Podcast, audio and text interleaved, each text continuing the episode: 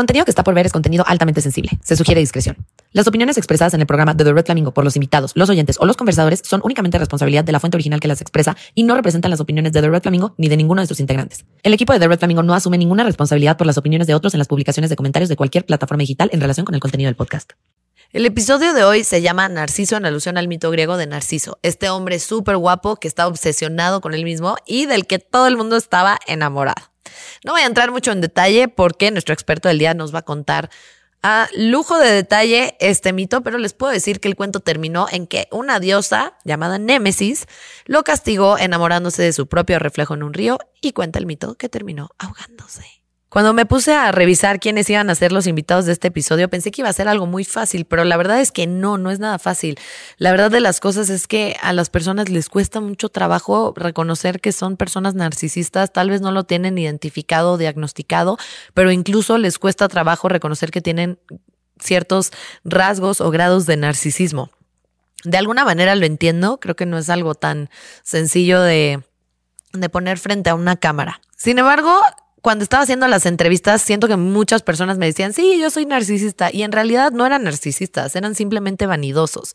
Así que en este episodio vamos a ver la diferencia entre creer que una persona es narcisista y obviamente hablar de, todo el detalle del narcisismo y, la moral que lo rodea hasta la parte de la diferencia que tiene con la vanidad, porque no es lo mismo, chavos, lo andan confundiendo, lo andan confundiendo, pero aquí venimos a aclarárselos en la siguiente entrevista. Hola, muchas gracias por estar aquí. De verdad, es un honor tenerte el día de hoy con nosotros. Muchas gracias a ti por invitarme y pues compartir este espacio. Aprovechando que, eres artista, que eres cantante, probablemente es una, es una carrera también que pues puede llegar a ser un poco pues como un poquito vanidosa, narcisista, puede llegar a ser un poquito em, importante la parte superficial de, de, las personas, ¿no? ¿Tú crees que tú tienes algún rasgo o actitudes narcisistas? Sí, o sea, creo que, em, como bien dices, el vender, eh, porque a fin de cuentas vendes el producto que eres tú, es tu voz, es tu talento y es tu físico también, ¿no? Entonces tiende a ser muy eh, ensimismado en algunas cosas y tiende a tener algunos rasgos narcisistas sin duda. ¿Qué rasgos narcisistas en específico crees que tú has tenido o que tienes? Lo que veo es sí tener que buscar esta seguridad de decir, tanto con la voz como con mi apariencia, eh, cómo me expreso con la gente y tal, tener que subir tu seguridad y decir, yo soy el mejor que va a estar allá afuera, el que va a ofrecer las mejores canciones, el que va a ofrecer la mejor experiencia para quien me quiera pues, consumir, ¿no?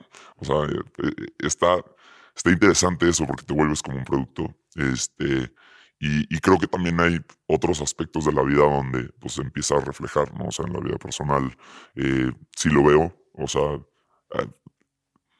creo que es importante hacer como la distinción entre hay algunos rasgos narcisistas, este, de saber que eres, eh, que, tienes, que tienes valor, ¿no? O sea, y que eres mejor que muchas personas en eso y que vas a buscar ser el mejor, ¿sabes? Entonces, eh, ese tipo de rasgos sí lo he visto, este, y, y creo que me dan hasta cierto punto un boost para poder ser mi mejor versión de mí. ¿Y qué son esas cosas que crees que te hacen mejor? Creo que mi talento como cantante y, autor, o sea, y escritor, eh, creo que ofrezco algo que muchas personas no ofrecen. Eh, creo que tengo un privilegio, eh, y sin duda es un privilegio, soy muy consciente de eso, del físico. O sea, y, pues, la gente me lo dice o de repente me, sigue la gente y es como de, ay, estás muy guapo y por eso te vine a seguir. Está, bueno, o sea, es un privilegio que estoy muy consciente, eh, que sin duda me gusta, pues, eh, trabajar, ¿no? O sea, me cuido, exacto, eh, este, explotar un poco más, me cuido, pues me intento ver bien. ¿En qué momento o en qué situaciones de tu vida te empezaste a dar cuenta que tenías como estos, estos rasgos de, de, narcisismo?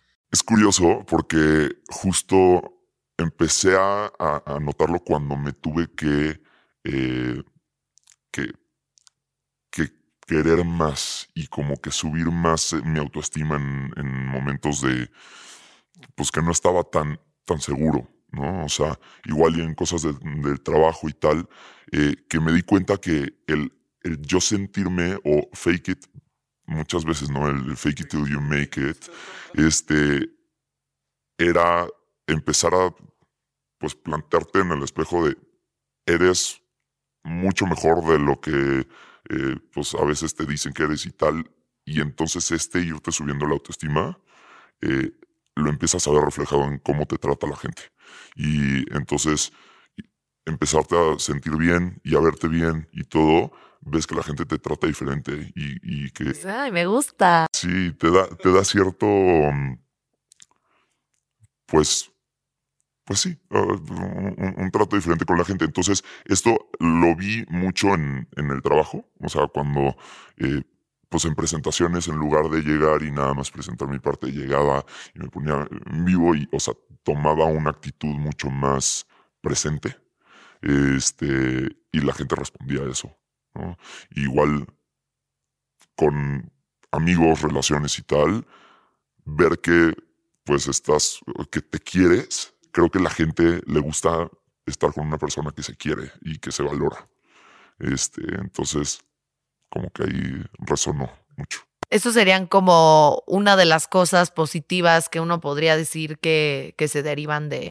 Sin duda, yo creo que eh, los, o sea, este, este, rasgo de me quiero muchísimo refleja a tu persona y a tu amor y a pues, pues echarte mucho más para arriba y, buscar mucho más eh, para ti. O sea, encontrar lo que te puedes, que, puedes merecer mejores cosas, ¿no? O sea, no conformarse. Y hablando de no conformarse, ¿de qué manera crees que estos rasgos narcisistas han influenciado para poder encontrar una potencial pareja? Sin duda me, generan eh, algunas restricciones, por ponerlo de alguna forma. O sea, te, te empiezas a, a, comparar mucho a ti y a quien ves como tu pareja y potencial pareja y empiezas a subir la vara, ¿no? O sea, conforme más sientes que vales tú, igual y empiezas a subir más la vara, oye, creo que me merezco más.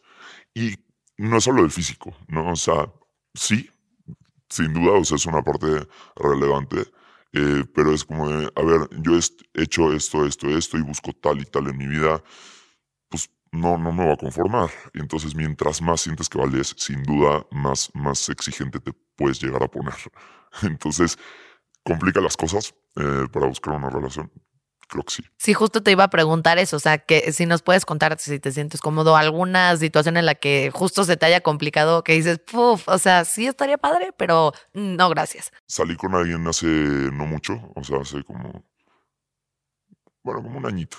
Este, y la verdad es que la pasamos muy bien, o sea, y era alguien guapo, o sea, había química, eh, pero sentía que, que no estaba, eh, y, a nivel como profesional y a nivel, eh, pues, pues sí, como éxitos, ¿sabes?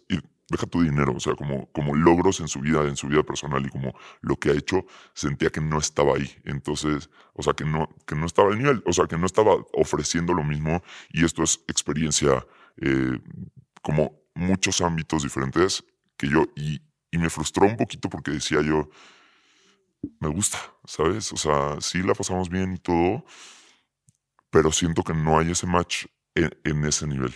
Claro, sí, pues sí, y, pues así pasa también, ¿no? O sea, tampoco, tampoco hay que satanizarlo. Yo creo que muchas personas han pasado por esta comparación, ¿no? En el que te pones en tu, en tu lugar y dices, oye, pues igual y quiero una pareja que haya logrado lo mismo que yo, o que haya tenido estas mismas experiencias, o que lo que sea, ¿no? Entonces, creo que es súper válido, pero creo que también esta forma de concebir las relaciones puede llegar a lastimar a algunas personas. Y a mí me gustaría saber si tú crees que derivado de estas actitudes o de estos pensamientos que tienes de, pues, que, nos estás comentando, em, tú has lastimado a alguien derivado de, este de estos rasgos narcisistas que, que has identificado? Eh, sí, más creo que, creo que el llegar a tener esto, este pensamiento y mm, eh, justo en relaciones, eh, es, es, muy fácil como luego no darte cuenta de los sentimientos del de enfrente. Este, y justo sí saliendo con una persona, como que no acabamos muy bien las cosas porque fue muy fácil para mí no ver la importancia que la otra persona le estaba dando a la relación que teníamos. Yo te encontré en TikTok y efectivamente, o sea, no es por nada, pero sí, sí veo que la gente te comenta mucho que qué guapo, este, que qué bien cantas, porque la neta sí cantas muy bien y también estás guapo. Entonces, em, ¿qué tanto crees que las redes sociales han contribuido a exacerbar este, estos rasgos narcisistas eh, que, que hemos estado comentando? Sí, o sea, creo que sin duda mm, bastante. Eh, es un feedback muy inmediato. Entonces, eh, por ese lado, o sea, creo que bastante lo, lo, sube desde el momento en el que te pones la cámara para tomarte la selfie y estás viendo qué rasgos de ti te gustan y te estás buscando el perfil, el todo, ¿no? O sea, para, para estar perfecto para, para la cámara y todo. Y sueltas la foto o sueltas el video y empiezas a recibir, como dices, este feedback de, ay, qué guapo y tal, este, o, qué padre cantas, o todo esto, ¿no? Entonces, sin duda lo sube. También hay esta parte bien negativa de, subir tu, tu, autoestima en cosas que a veces no estén tan, tan fundadas y las redes sociales tienen una forma brutal de aventártelo en la cara, ¿no? O sea, eh, un, un, video donde te sientas súper guapo y dices, este lo va a subir, siento que va a tener un montón de... Eh, o donde cantaste súper bien y sientes que todo... Tiene tres likes. Y es una manera brutal de hacerte un reality check. Este, entonces tiene como sus dos lados de la moneda, sin duda, basarte en esto. Sí, yo creo que todos los que nos dedicamos un poquito también a redes sociales y todo, tenemos esta parte de, narcisismo. Yo también lo, lo, reconozco, para, o sea, 100% el hecho de no estar recibiendo esta aprobación constante externa, sí te afecta un chingo. O sea, porque tú dices, le puse todo para que, porque está, o sea, la verdad, o sea, yo te lo digo, si, si, tú no lo quieres decir, yo sí lo voy a decir. Yo a veces sí digo, es que este contenido está perfecto. Ya sabes, así que está increíble. Me veo increíble, em, está increíble el, el fondo de lo que se está tratando, todo obviamente la gente lo tiene que ver. Y cuando lo sacas y por alguna razón no pega, es como, te quedas como el payaso de WhatsApp y sí, sí es algo, un golpe al ego bien cañón, ¿no? Porque creo que sí, para dedicarnos a, redes sociales, creo que sí tenemos que ser personas un poquito egocéntricas, ¿no? La neta, porque pues todo el tiempo te, te estás viendo, este, te quieres ver bien tal. La verdad sí me identifico mucho con, con todo lo que dijiste y muchas gracias por compartirlo. La verdad es que es un tema complicado. Yo no pensé que fuera tan complicado. Este, yo pensé que iba a haber más facilidad para, para encontrar personas que quisieran hablar abiertamente de esto, pero sí parece que tienes que tener mucha conciencia, eh, tienes que ser una persona muy bajada a la realidad y que te estés constantemente trabajando para poder hablar de esto abiertamente sin ningún problema y decir, pues sí, ya lo tengo identificado, son cosas que trabajo todo el tiempo y pues te lo aplaudo y te lo agradezco que, que me permitas compartir esto en mi programa. Claro, no, y eh, creo, creo que es, es, justo lo que te iba a decir. O sea, hay un tema de un balance en, en todo, ¿no? O sea, a ver si el narcisismo, obviamente una persona narcisista de, de, de, de psicólogo, ¿sabes? De, de, es un trastorno. O sea, si, si lo mides así, ese tipo de narcisismo donde se usa a la gente, donde explotas eh, sin consideración de quién tienes enfrente, es terrible y es súper dañino y tal. Eh, pero creo que sí hay este tema del narcisismo, pues tal cual del mito de enamorarte de ti y quererte mucho y, y que te puede dar un boost de autoestima brutal que a mí en lo personal la verdad es que le he visto muchas más cosas positivas, o sea, sin duda hay, el, lado oscuro, este, pero siempre manteniendo este check, este eh, balance y, teniendo bien presente a la gente, o sea, y cómo, cómo terminas conviviendo a la gente, ¿no? O sea, amor propio, 100%, explotarlo al, al full y, y llevarte al máximo, pero pues sana convivencia, ¿no? Gracias por haber estado aquí y esperemos que te tengamos de vuelta después en otros episodios o en otras temporadas. Así que muchas, muchas gracias. Gracias a ti, Andy. Bienvenida, Lucía, ¿cómo estás? Hola, muy bien, muchas gracias. Qué bueno. Cuéntanos un poquito de ti antes de empezar a entrar en materia. Bueno, mi nombre es Lucía. Ay, soy abogada, pero me resisto a que solo me defina mi profesión, entonces me encanta explorar, soy muy curiosa, viajo y trato de integrar todo lo que descubro y, aprendo a través de procesos creativos como el bordado, la escritura, la pintura mm. y un poco. Muy artística, muy artística, muy creativa, qué bueno, me encanta la gente compaginarlo con la con la profesión, que lo es dura. Ajá, tú, sabes. como que siento que ningún abogado en realidad quería ser abogado, ¿no? o sea, siempre tienen su side business, güey, así como para escapar de la realidad. Sí, es duro, pero. Sí, de acuerdo. Oye, Lu, pues muchas gracias por estar aquí. La verdad es que nosotros tuvimos nuestra llamada por teléfono para que me contaras un poquito de, de la historia y todo, y pues sin duda ha sido algo que, que pues te agradezco que, que vengas. Tienes que ser una persona, pues, con muchos ovarios, ¿no? Para contarnos esto. Así que antes de entrar y, asumir cosas, em, tú sí has tenido una pareja narcisista. Sí, yo creo que sí. O sea, no, no sé si esa persona está diagnosticada o se asume o no sé, pero debido a las cosas que sucedieron, yo asumo que sí, sí es una persona narcisista. Ok, ¿por qué lo asumes? Bueno, o sea, la relación en general fue una relación relativamente corta en la que fue muy rápido al principio y muy lento hacia el final, ¿no? O sea, al principio fue como desde que nos conocimos hasta que me pidió que fuera su novia pasaron, no sé, dos semanas. Y luego fueron como unos tres meses en los que la relación fue buena. Y en esos tres meses, o sea, no sé, yo se decía, ay, me gusta X cosa y esa cosa aparecía, o ay, no sé, me canso de estar todo el día en la compu, tenía un soporte para mi compu después. O sea, como que, o yo tenía que ir a un viaje en el que él no estaba involucrado, él me llevaba al aeropuerto. Entonces, eran como detallitos que yo sí decía como, bueno, podrían ser como detalles amables o detalles como ahí, pero que no sé si fueron también como guiños a lo que vendría después. Entonces, bueno, fueron como tres, tres meses que estuvo bien la relación, de los cuales yo uno no estuve en la ciudad.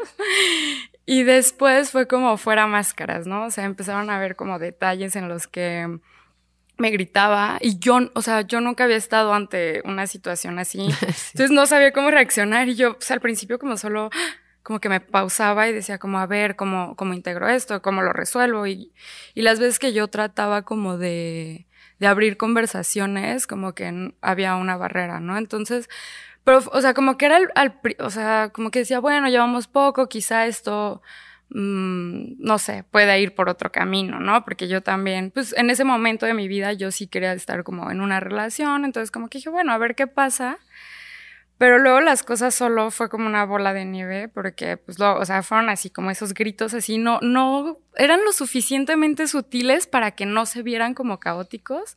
Entonces, pero yo sabía que ahí había algo extraño, ¿no? Entonces, después, por ejemplo, invitaba gente a mi casa sin preguntarme. Digo, sus amigos me caían bien, pero era como, o sea, es mi casa. Luego, Mm, tuvimos un par de escapadas de fin de semana en las que, o sea, a mí me encanta viajar. Nunca me había sentido tan miserable en un viaje. Porque era como, por cosas muy pequeñas se frustraba y había como un gran drama y se enojaba y me retiraba la palabra porque la carretera tenía curvas, o sea, cosas así absurdas, ¿no? Entonces yo como que no sabía cómo gestionarlo, pero sabía que no estaba bien. Mi entorno también era como, güey, como ojo ahí. Y, y bueno, entonces había luego, por ejemplo, discusiones sobre temas en general, ¿no? Temas que, por ejemplo, en algunos yo considero que tenía como elementos, ¿no? Que me interesan y que me había llegado de información. Y él como que no, no toleraba que hubiera una opinión distinta o si la había, o tú tratabas como de mostrarle otro punto de vista, era como, no, no sé qué, así un poco ahí. Y, o sea, era una persona más grande que yo, también como durante toda la relación yo sentía un poco como que yo solo cumplía el papel de la pareja, no necesariamente que estuviera genuinamente interesado en mí, sino que por el momento de su vida yo era como lo que encuadraba, ¿no? O sea, eso fue como el curso de la relación donde yo sabía que no estaba bien estar en esa relación y como que me auto me comía como esta autoexigencia, ¿no? De que tú sabes que no estás o sea, que no está bien lo que está pasando ahí. También yo me considero una persona que mm, bastante privilegiada porque he tenido como al alcance muchas herramientas y muchos recursos y, e información y, mm, o sea, me interesan temas como género, feminismo, incluso relaciones interpersonales. Soy súper clavada y me pongo y leo y no sé qué. Entonces era como, ¿cómo me permite estar aquí y por qué no me puedo ir? Y justificaba y, y dejaba pasar cosas. Oye, Lu, pero de todas estas cosas que nos estás contando, ¿cuáles son los rasgos de narcisismo que, que, tú identificaste? Porque siento que estos rasgos que nos has mencionado, igual y si forman parte del narcisismo, mezclado con un poquito de violencia psicológica y emocional, pero ¿Cuáles son los rasgos puntuales de narcisismo? O sea, porque decir que alguien es narcisista, pues no es cualquier cosa, como ya hemos visto en otras eh, entrevistas hacia atrás o así.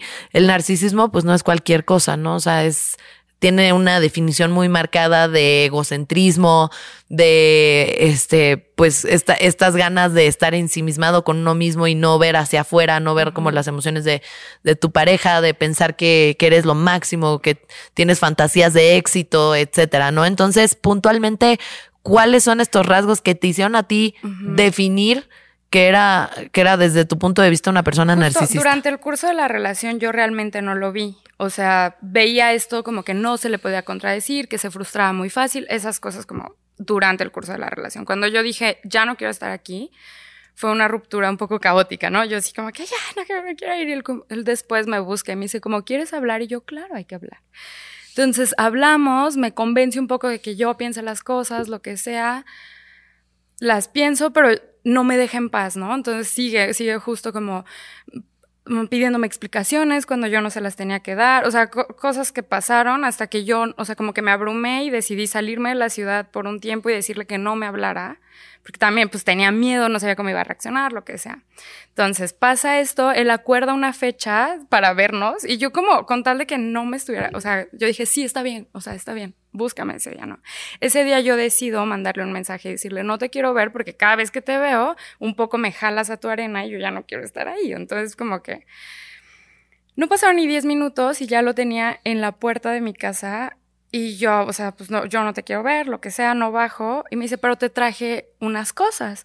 Y yo, ok, pues déjalas. Y me habla. Entonces es una llamada de una hora en la que él me explica cómo es una nueva persona que está dispuesta a escucharme y a verme y a estar conmigo y a quererme, en, en la que yo no hablé.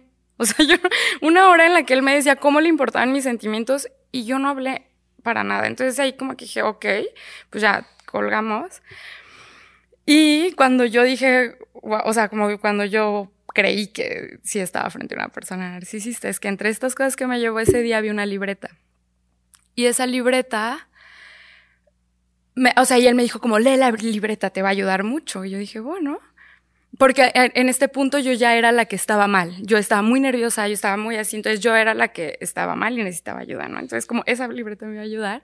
Y la libreta era una especie como de ejercicio terapéutico en principio, como de cosas que le quiero decir a Lucía.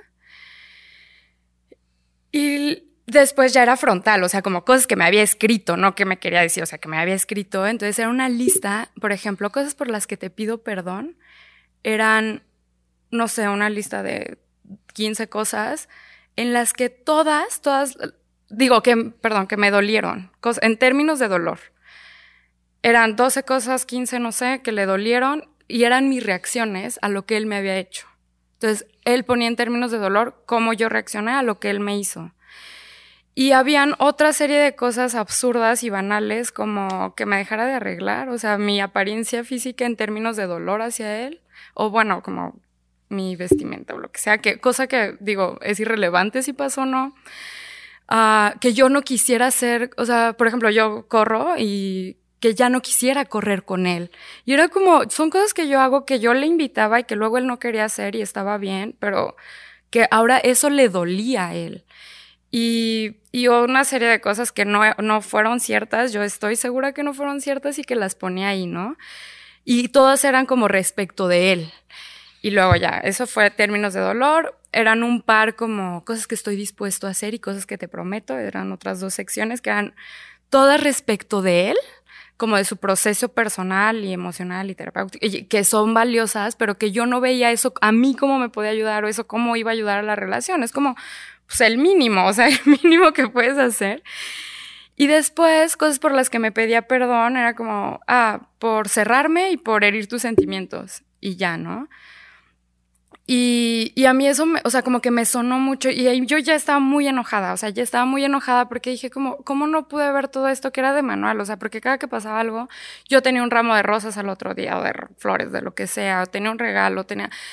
Y que todo era solo como para que las cosas funcionaran como él esperaba que funcionaran, porque él hablaba también como como que quería, tenía planes que me había impuesto a mí que ni siquiera me preguntó si yo quería, como, es que yo me veo formando una familia contigo. Era como, güey, nos acabamos de conocer hace unos meses, yo, o sea, perdón, pero, y yo nunca era como escuchada y cada vez que yo trataba como de abrir conversaciones, se hacía un gran drama y porque yo invalidaba como pensaba y, y él también es como esta persona que que sí, o sea, como que está en una posición de éxito gracias a, su trabajo y un poco a través de la meritocracia, ¿no? Entonces él como que solo va, que, que, es muy válido y que es cierto y que yo admiro a las personas que están ahí, pero que, que un poco esto hacía como inválido todo lo demás. O sea, como yo estoy aquí, yo estoy como entitled, como para hacer lo que yo quiera y lo que yo sea, o sea, lo que yo quiera que las otras personas quieran que, Sí, sí, hacer, ajá, sí, sí, sí. Y ah, porque justo, entonces ya leo la libreta, yo digo como, ¿qué es esto? Por primera vez me enojo y, o sea, como front, o sea, ya, o sea, como frontalmente y ya dejo de ser como súper como empática y complaciente y, y, como permitiendo también, yo sé que yo permití mucho, entonces ya me enojo como virtualmente, como que elimino, como me salgo de todos los grupos, lo borro, o sea, y me escribe como, es que yo no me merezco esto esto que haces es súper infantil y yo no me lo merezco. Y era como, güey, no me importa, o sea, no me importa. También en términos de merecimiento se me hacía muy fuerte decir como, güey, nunca te, o sea, lo que tú creías que era una herramienta que a mí me iba a ayudar, nunca te preguntaste qué, qué generó en mí, qué fue esta consecuencia. O sea, yo no quiero saber de ti. Entonces, bueno, después de mil cosas, incluyendo como me recomendó que buscara que me medicación, o sea, como, o sea, cosas muy fuertes. Entonces yo fui como ya, o sea, ya dejé de contestar, fue como, ok, que estés bien. Y aún así yo me sentía como muy expuesta y como muy, sí, como en riesgo, porque pues el contexto en el que vivimos las mujeres en México no es fácil, entonces como que igual, yo estaba como, wow. Pasa, pasan seis meses y un día me despierto así como llamadas perdidas y un mensaje de números que yo no tenía, ya como que veo y es como, podemos hablar y yo, ¿de qué? O sea, entonces, pues digo, bueno, ya pasó tiempo, quizá con la distancia, bueno, y ya le digo, sí, pero por aquí, o sea, otra vez como dejar registro, ¿no? De nosotros, de volver como pareja y yo, perdón, o sea, no sé si él no se enteró qué pasó en nuestra relación o no sé si, o sea, no, no habíamos hablado en mucho tiempo como por qué yo querría regresar ahí. Entonces ya o sea, las conté, fueron 13 veces que yo escribí que no para que me dejara de escribir, o sea, para que dejara de insistir. Tu número de la suerte, el número 13. Sí, caray. Oye, oye, Lu, ¿y cómo crees que, este, o sea, crees que esta persona era egocéntrica incluso en temas, por ejemplo, de intimidad de pareja? Mm, yo creo que también para mí fue muy difícil como darme cuenta porque en el plano físico nunca hubo, por ejemplo, no hubo violencia física y, en el plano sexual tampoco hubo nunca, o sea, había como una buena relación. Sí, no, no, no, violencia, sino más bien como que sientas que solo sus necesidades importaban sexualmente. Ay, qué fuerte porque nunca lo había pensado y yo creería que no, pero ahorita estoy cayendo en cuenta que había como dinámicas en las que él preguntaba como si había logrado cosas, ¿no? O sea, como cuántas veces y cómo. Y, ajá. Como te gustó y lo hice bien. Y, ajá, justo. Soy el mejor de, de todas tus Un poco nada más como cuánto y cómo. Y, y, yo era como, pues no, o sea, sí me lo estoy pasando bien, pero espérame, no sé. Sí, un poco también como, no sé si buscando reconocimiento ahí. Pero no, o sea, yo no lo sentí tampoco. O sea, para ser justo, o sea, Ok. en ese sentido, ¿no? Ok, y ya última pregunta, Lu, ¿cómo crees que cambió tu manera de relacionarte sexo emocionalmente con otras personas después de esta relación? Mm, después de esa relación, la verdad, yo terminé como muy enojada, muy enojada y yo solo quería que terminara. Y yo ya me quería ir, yo ya no quería saber nada de eso. Entonces, estuve muy enojada con él y conmigo por permitirme estar ahí, ¿no? O sea, por llevarme a ese lugar y, y fue un enojo como muy fuerte conmigo misma que, que fue lo que más, siento que me pegó más, como también en términos de autoestima me pegó muchísimo. Y, y con, o sea, también sé que tuve la fortuna de que mi relación inmediata siguiente fue con una persona maravillosa y que fue una relación muy bonita, entonces sé que ayudó un poco como a compensar. Pero sí, definitivamente después de esa relación, como que sí sé que soy más, estoy más alerta, que pongo más barreras, que soy más reservada, que no me dejo ir luego, luego, solo porque la barra está muy abajo y la persona me caía bien, ¿no? O sea, como un Claro. poco también para mí fue muy aleccionador, como dónde están mis límites, pero con las demás personas que me relacioné luego, creo que tampoco impactó tanto. Y no sé si fue también que yo salí muy enojada de ahí, más querida, o sea, más como, yo no quiero estar aquí. Ok. Oye, Lu, pues muchas gracias, muchas gracias por compartirnos esta experiencia tuya y pues por compartirla con todos los flamingos también. Sí. Y, y pues nada, muchas gracias y espero que, que de aquí en adelante todas tus relaciones continúen siendo positivas. Sí, no, pues gracias a ti por abrir estos espacios y porque creo que también los testimonios luego son importantes porque puedes estar en lugares que no sabes que pueden ser peligrosos o que pueden ser dañinos. Entonces, gracias por abrir espacios así. Pues muy bien, flamingos, vámonos a la siguiente entrevista. Bienvenido, Ricardo, otra vez aquí en Red Flamingo. Qué privilegio, muchas gracias. Por mí yo ya te secuestraba para todas las temporadas, ¿eh? Cuidado. Muchas gracias, Andy, nuevamente por invitarme y me da mucho gusto estar aquí otra vez con los flamingos. Oye, Ricardo, y cuéntanos, para los que todavía no te conocen, cuéntanos un poquito de ti. Bueno, yo soy egresado del Colegio de Filosofía de la Facultad de Filosofía y Letras eh, de la UNAM. Actualmente soy ayudante de investigación en el Instituto de Investigaciones Filosóficas también de la UNAM y desde hace dos o tres años me dedico a compartir eh, contenido relacionado con la filosofía, la poesía y la literatura por medio de redes sociales, principalmente por TikTok e Instagram. Ok, ¿y cómo estás en TikTok e Instagram? En TikTok estoy como Costova el filósofo y en Instagram estoy como Ricardo Costova. Para que vayan y lo chequen, chavos, no se van a arrepentir. sí. Oye, y ya entrando un poquito más en materia, ¿nos podrías contar por qué le decimos narcisismo? ¿Cuál es el mito de narciso que hay detrás? ¿Nos podrías contar un poquito de eso, porfa? Claro, con gusto. En realidad hay varias versiones de este mito. Es un mito de origen griego, ¿no? El nombre es Narquisos en griego.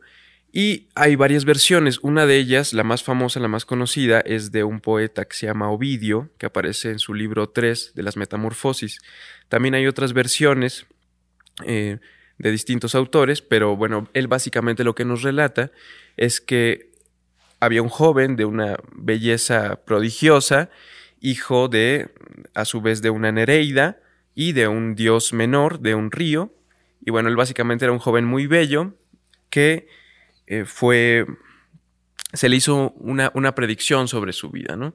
Él se decía que él sería feliz mientras no se conociera él mismo. Entonces él de alguna manera estaba embelesado con su belleza, con su figura, y rechazaba básicamente a todos los que le pretendiesen, ¿no? Ya sean eh, mujeres o varones, y dentro de estas pretendientas él tenía una pretendienta que era una, eh, una ninfa, ¿no?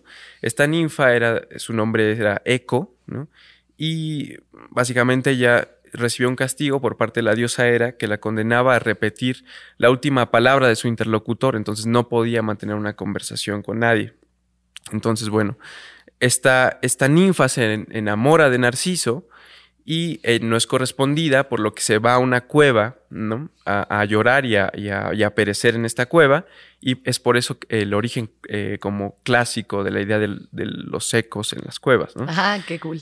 Y bueno, este, este personaje Narciso estaba embelesado con su figura, con su belleza, y fue castigado por los dioses, en concreto por una diosa que se llama Némesis, quien hizo que él en algún momento, en un estanque, en un riachuelo, viendo su propio reflejo, se enamorara de él, sintiera una, una, inclinación muy fuerte hacia su propio reflejo, lo que hizo que eventualmente él cayera al agua, a este estanque, y pues se ahogara, ¿no? Em, por una inclinación hacia, hacia, su propia figura, y de este estanque donde él cayó, eh, se supone, o cuenta, cuenta el mito, que hay distintas versiones, que brotó esta flor de nombre narciso, ¿no? Los narcisos que conocemos hasta el día de hoy. Ese es el, el, mito clásico, ¿no? Sin embargo, el, término propiamente en la psiquiatría o la psicología surge, surge hasta 1899 con un psiquiatra y criminólogo eh, alemán de nombre Paul Nacke. Y después va a tener influencia, por supuesto, en toda la teoría del psicoanálisis de Freud, por ejemplo. Me encanta, muchas gracias, lo explicaste increíble, me encanta. Y aparte un buen de datos curiosos que yo no sabía. Oye, pero hablando del embelezamiento que caracteriza, por ejemplo, en el mito, que es también gran protagonista del mito, creo que luego suele haber algunas confusiones en cuanto al concepto de narcisismo. ¿Cuál sería la diferencia entre vanidad y narcisismo? Digamos que la vanidad es uno de los componentes o uno de los elementos eh, que se expresan en el narcisismo, ¿no? El narcisismo es el cúmulo, al menos desde esta perspectiva, desde esta narrativa filosófica, es el cúmulo de, eh, ciertos vicios del carácter, ¿no? Como cuáles, bueno, pues como la vanidad, ¿no?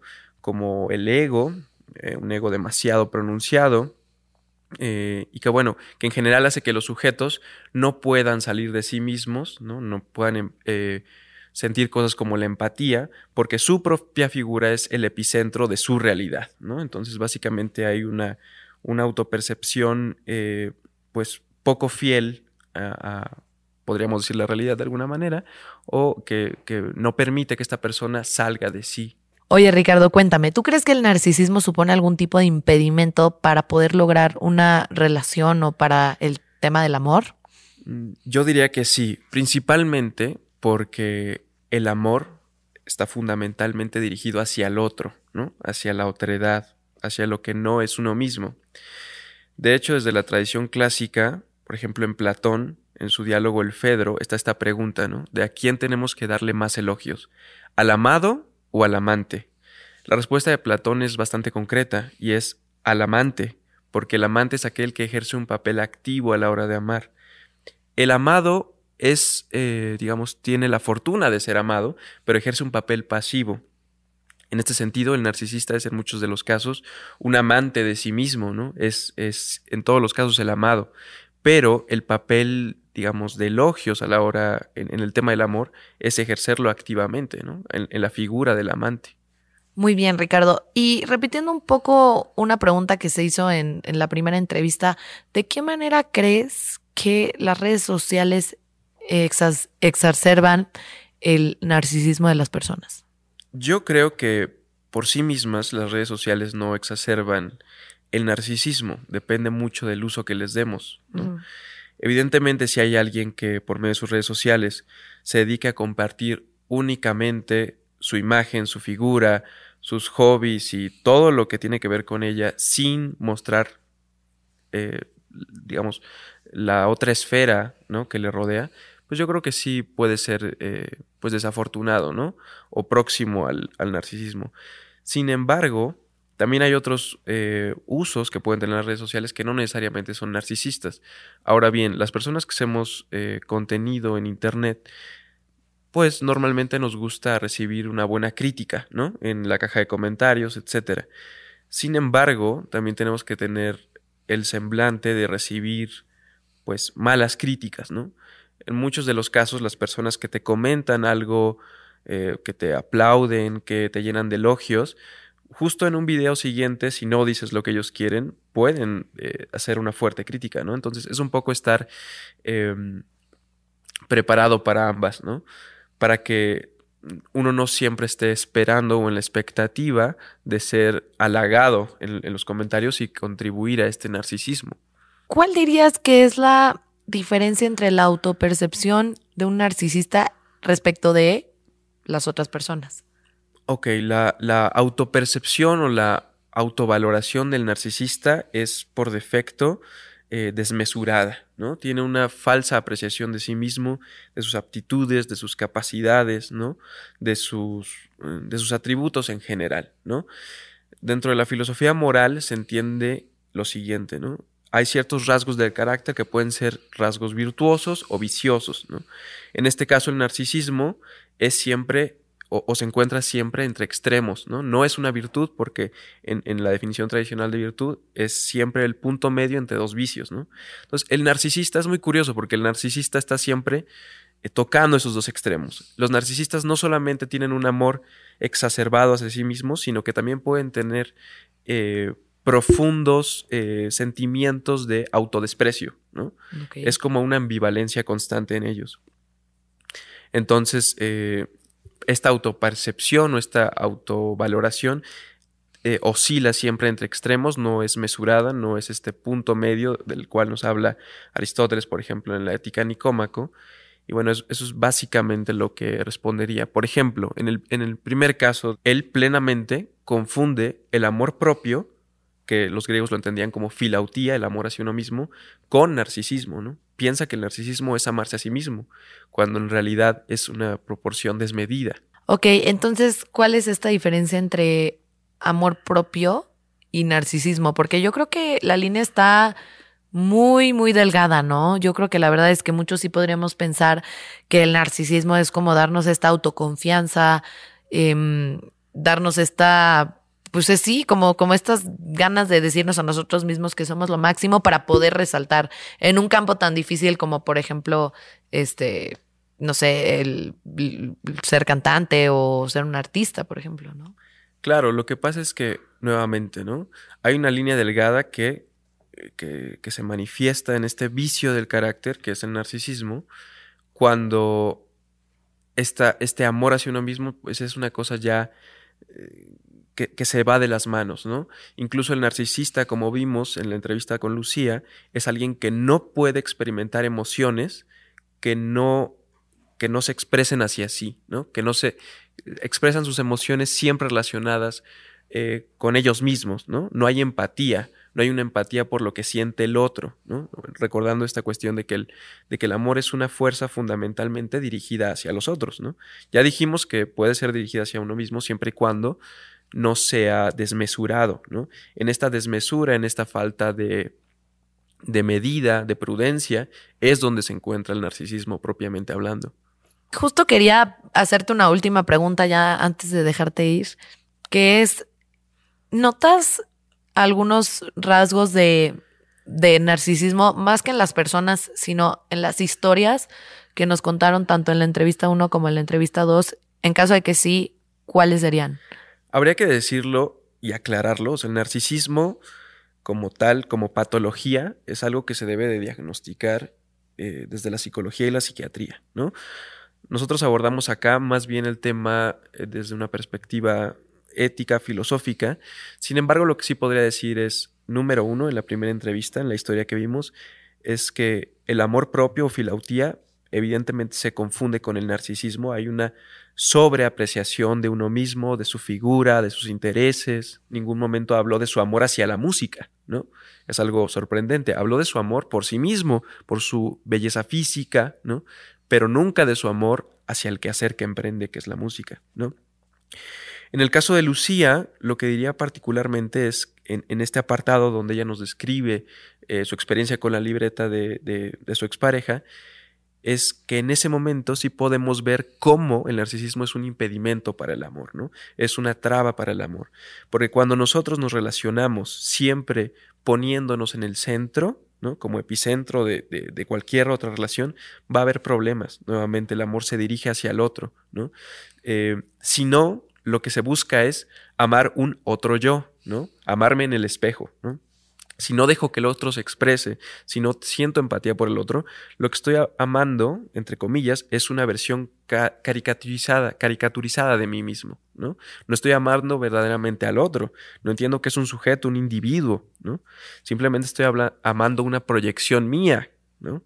Entonces, en este caso es lo que, lo que diría esta, en esta parte de la libreta, que, que, bueno, fue evidente que esta persona no puede, o al menos no no ha tenido un ejercicio emocional eh, donde pueda experimentar cosas como la empatía, ¿no? Y el, experimentar las emociones, no, no desde sí mismo, sino a partir de su experiencia con los otros, ¿no? De acuerdo, y como dices, realmente aquí no estamos eh, haciendo diagnósticos de ningún tipo, simplemente estamos como estudiando ciertos rasgos o actitudes en ciertas historias o en ciertas circunstancias que le pueden servir a, la audiencia para entender el tema del narcisismo un poquito más y entender desde el punto de vista filosófico y moral cuáles son las posturas que tenemos respecto de, este y cuáles son los impedimentos que nos pueden, eh, pues, afrontar en, una situación así de, de, narcisismo o que tengamos actitudes narcisistas, ¿no? Claro, al final del día, o sea, la pregunta filosófica es cómo debemos vivir, no cómo vivimos, sino cómo deberíamos de hacerlo, ¿no?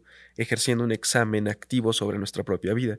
Habrá quien en el público diga, bueno, pues es que yo soy narcisista y punto, ¿no? Es algo que a mí me gusta. Es válido, sin embargo, no por ser no porque uno crea algo, lo hace automáticamente correcto, ¿no? Sí, y una cosa es válido y otro correcto. Exactamente. O sea, el, el, que vivas de esa manera no significa que no podrías vivir mejor, experimentar las relaciones de mejor manera, ¿no? Al final del día, el narcisismo es una traba para el propio narcisista, ¿no? O sea, los demás pueden experimentar el amor, pueden vivir el amor sin vanidad, pero el narcisista no. Al final del día, como todos los vicios, es una carga principalmente para uno mismo, ¿no? Y ese es el, punto de la cuestión, que bueno, al final, eh, mucho del, del, tema de las éticas antiguas no era tanto para señalar el narcisismo en el otro o criticar al otro, sino para evitarlo uno mismo. Exacto, y eso es justo lo que tratamos de hacer aquí, ¿no? Aquí no estamos tratando de, de enjuiciar a nadie ni de, ni de exhibir nada, ¿no? Lo que estamos tratando de hacer es justamente eso, ¿no? Que uno mismo pueda ir detectando, ah, pues estas actitudes o estos rasgos o estas situaciones en las que he estado me han hecho a mí narcisista o he estado con una persona narcisista. Así que, pues muchas gracias, eh, Ricardo, como siempre. Sí, no, por dos. Me encanta, me encanta que vengas. Así que pues mil gracias y esperamos tenerte para muchos más episodios y en todas las temporadas habidas y por haber en el Flamingo. Muchas gracias. Como conclusión, creo que podemos darnos cuenta que el narcisismo es algo muy diferente al amor propio y a la vanidad. Creo que muchas veces son conceptos que llegamos a confundir y creo que es importante eh, más bien atender si nosotros creemos que estamos teniendo actitudes de una persona narcisista, no autodiagnosticarnos, sino realmente ir con un especialista a que lo determine eh, y, y pues nos diagnostique realmente si es que en verdad tenemos un tema de narcisismo o si es nada más un tema de mucha vanidad o es un tema de exceso de amor propio, etcétera, ¿no? Entonces, creo que esa es la conclusión. Espero que les haya gustado. No olviden suscribirse al canal, darle like, este, compartirlo, comentarnos qué es lo que pensaron y sobre todo dejarnos cinco estrellas en Spotify si les está gustando este contenido. Y pues nada, flamingos, nos vemos para el siguiente episodio de The Red Flamingo.